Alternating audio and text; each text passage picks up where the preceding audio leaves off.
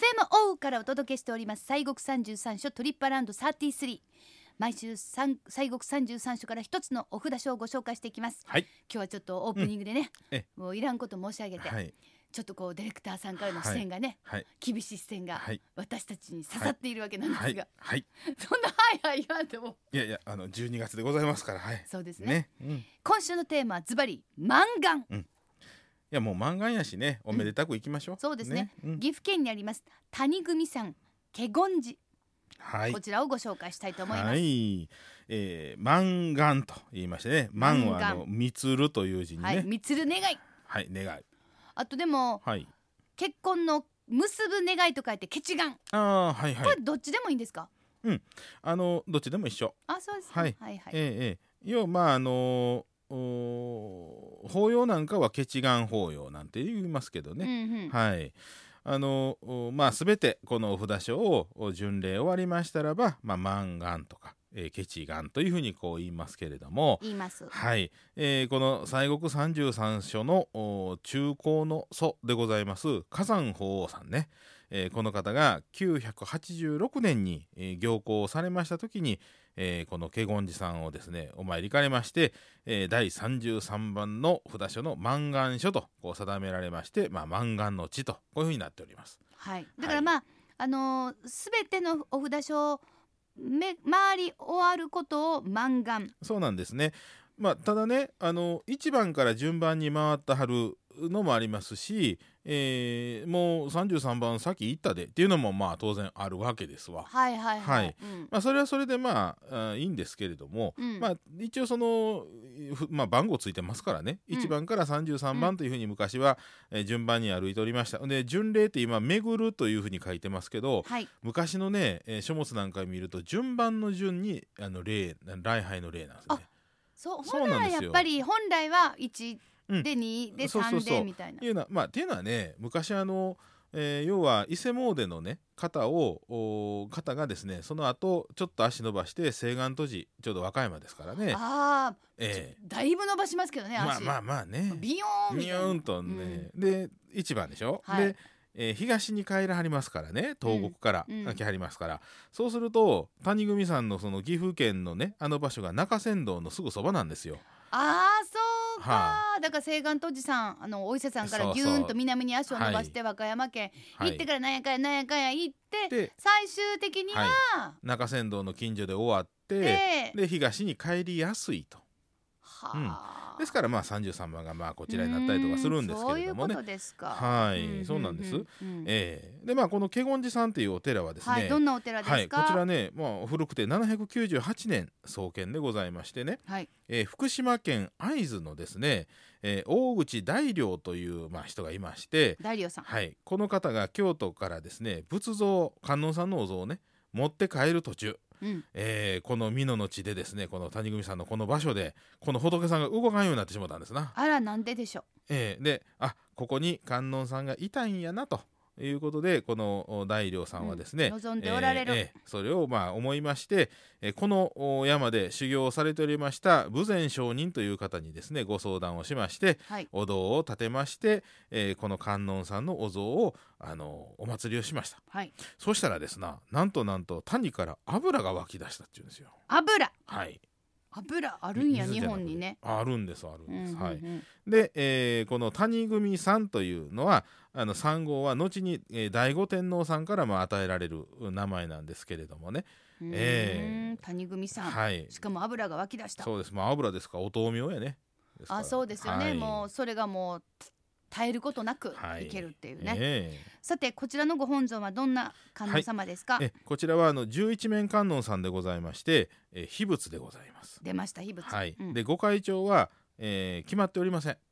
不定期ってやつですか、さようでございます、はいえー前回ね、えー火山法王さんのあの恩恵の時にお扉が3日ぐらいやったかな開いたんそれでもう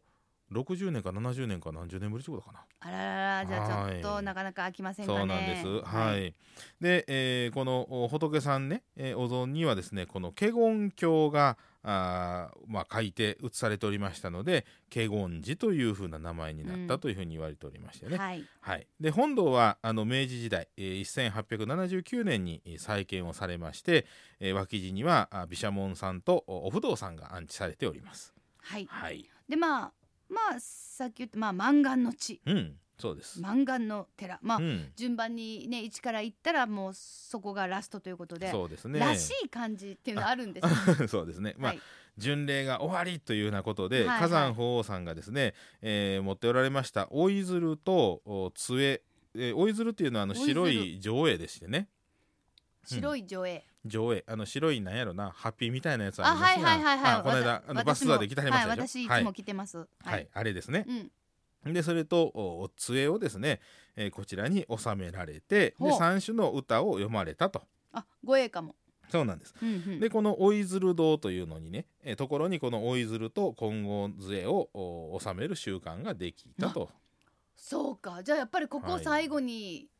残しておく、うん、するとここにそうそそうそのうそう私がいつもあの巡礼セットと呼んでいゼロセッるトはいそうなんですでねこれね追鶴っていうのはねもともとねあのー老いにすれると書くようにねはい老いっていうのはね要はあのあー歌舞伎のね勧進帳で、えー弁慶さんが四角い箱みたいなのを後ろにせせたらを取るんですよランドセルみたいなねあーセドロってありますね、はい、あはいれはいね、直接う着てるとほら着物が破れますねんなすれて、うんうんですから一枚破れないように布を着てたんですようんでそれが実はこの「老いがすれる」なんで「老いずる」っていうふうに言われるもんなんですけどね、へーまあ、主言からまあ来るんですけれどもで、まあ、そのおものをまあつけたんですなそれを収める、で金剛杖っていうのはあの杖なんですけれどもねはい、これはねあの道中もしあのまあ命を落とすことも当然ありますからね。まあ昔はそうでしょうね、えこのね杖はちゃんとあのお墓の形してるんですよ実は、なんだええそう五輪塔のね、へーはいですから亡くなるとおーまあそのどっかにね、ええ埋葬こう埋葬してもうてでその杖が墓標の代わりになるんですな、もうなんかもうえそこまでねえそうなんですそよこまでの思いでやってらっしゃったっていう、そうなんですことでございます、ええですから別に無事にねあの満願をしたということでこの杖と、まあ、使うことなくですね無事に満願したということですからね、ええそれで納めてその大いずるを納めて、まあ、旅が終わるというようなそんな意味合いなんですなそうですイよねメージとしてはね。うんはいでも結構あのお札所のあちらこちらにこの「満願」という文字がこうあっちゃこっちゃに見えるというふうに聞いたんですあけど、そうです、うんええこちらの灯籠とかですね、ええ、狸のい石石像というか石像のところにも満願っていうのがあったりとかねあ要するにもう満願推し、満願推しはい、ね、そうですよね、まあはいそこでということですか、でまあそでも本当えにえ喜ばしい、そうなんです。であのまあ、五栄華も3州回ったというふうにことでこれはまあ過去現在未来にね三世に、まあ、あーちなんでおりましてねはいで過去世が満願堂で現在世が本堂未来世が追鶴堂というふうなことでえ御朱印が3つあるんですけどね。三つもあるんですかそうなんですはいへえ、うんうんであとあの本堂の柱にはですね精進落としの鯉っていうのがありましてね、えー、鯉のあの彫った、まあ、リレリーフっていうんですかな、はいはい、えーあれがまあ柱のところにありましてねでそれを最後触るわけですな。うん、ええ、でこの巡礼終わってそれを触って、まあ、精進の日々から俗世に戻るという一つの切り替えのところでございましてねうーんええそうですかそうなんですよはい他はいかがでしょうか、あその他ねあとはねこちらは何というても階段巡りでござい階まし段て、ね、巡りそれは何でございましょう、本堂のね床下にですな真っ暗なとこがありましてね、はいええ、でそこを手探りでこう入るわけでございましてなんだか怖いんですそうそうそうでその本本尊さんの真下に大きな錠前があるんですようんでそれをお触れましてねうんえータッチそして、ねまあ、それをしますと願いが叶うというふうに言われておりましてね。へえ床下を一周すそうる階階段段巡巡りりこれ真っ暗いこれ一人ずつですかねどなたかと一緒だったらこうガガチンコってなったりとかしなう いのかな、んえーまあまあ一人ずつ入るわけでございますけどまあまあ当然ね先の人に入りますわな。ですよね、ガチ足ンコ踏なんらだんとよかうでえにらいいうのがなりますけそどうですよね、うんあらーみたいなね、まあけどこのね真っ暗の中に入るっていうのは、まあ、一つのあのイニシエーションと言いましょうかね、はい生まれ変わるというようなね、ねそんなような意味合いもありますんでね、ねねえわかりましたやってみたいな、あとははまあねもう12月半ばですけれどもねまあもみじもまあどうやろうな残ってるかなまあやねちょっとねそうまあもみみじの名所ですし春はこれからは桜がね有名ですからね、うんいやでもねはい本当にまあその満願の文字もあるし、はいそういうあのお納めするところもあるので、うん本当にあのここ最後にねうんうんうんまあ別に最後じゃなくてもね,、あまあまあねもちろんいいわけなんですけども、まあなんかこうそういう失礼もありますので、はいこちらを最後にしたらその時のまあ感動もねひとしおというか,、達成感というかねそりゃねああるでしょうねねなんか他の方がこうさあさあ次々言うんではなくて、うんやっぱりここで満願っていう方思ってらっしゃる方も多いと思いますそのうで。ですねそういう方と共にですね、うんまあもちろん一人ででもなんですけれども、ね満願をそうなですしを終えるとすごいんちゃうかなと思います。まあちょっとね冬場は雪が深いんでね、うんうんうんうんえーちょっとあの車なんかとかでね行かれる場合はあの事前に情報をちゃんとえー入れとかはった方が安全でございますけれどちょうどね長良川をずっと登っていく感じでね、うんあれ登っていくになるのかな、うんうんうんうんあの横ずっと走っていくんですけどまああの風光明媚ですよ、でしょうね、いいですねそうですじゃあね、は精進落としのねうんあの恋をさってあそうなんあるんですねありますはいほうこそのうか切り替えね、えへえさあ谷組さん華厳寺さんでございます、岐阜県は揖斐川郡にございます拝観時間は朝8時から夕方の5時まで農協所は4時半まで入山は無料ですアクセスはですねまああの前原駅まで行ってくださいーはい米原駅で乗り換えて、うん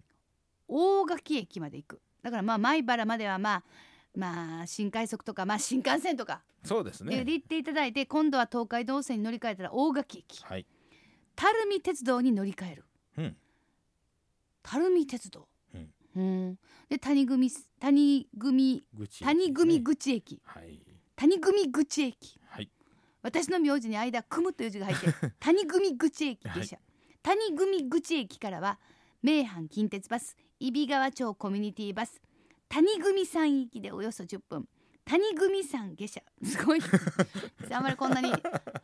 あんま谷り組さんってうんね、谷谷谷谷言うたことないんですけどね はい、なんかあまりにも谷が多いからシンパシーをね感じ ますね私ええお車の場合は名神高速道路関ヶ原インターチェンジからおろすおよそ35キロ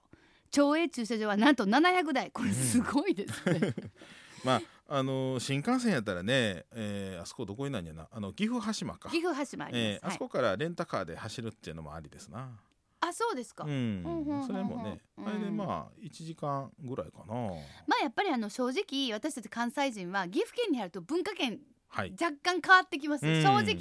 ぱり関西の文化圏ってまあ言うても滋賀はいはいな岐阜行くと、うんもう完全にもう中部地方の若そうですね文化圏になるんで名古屋へね干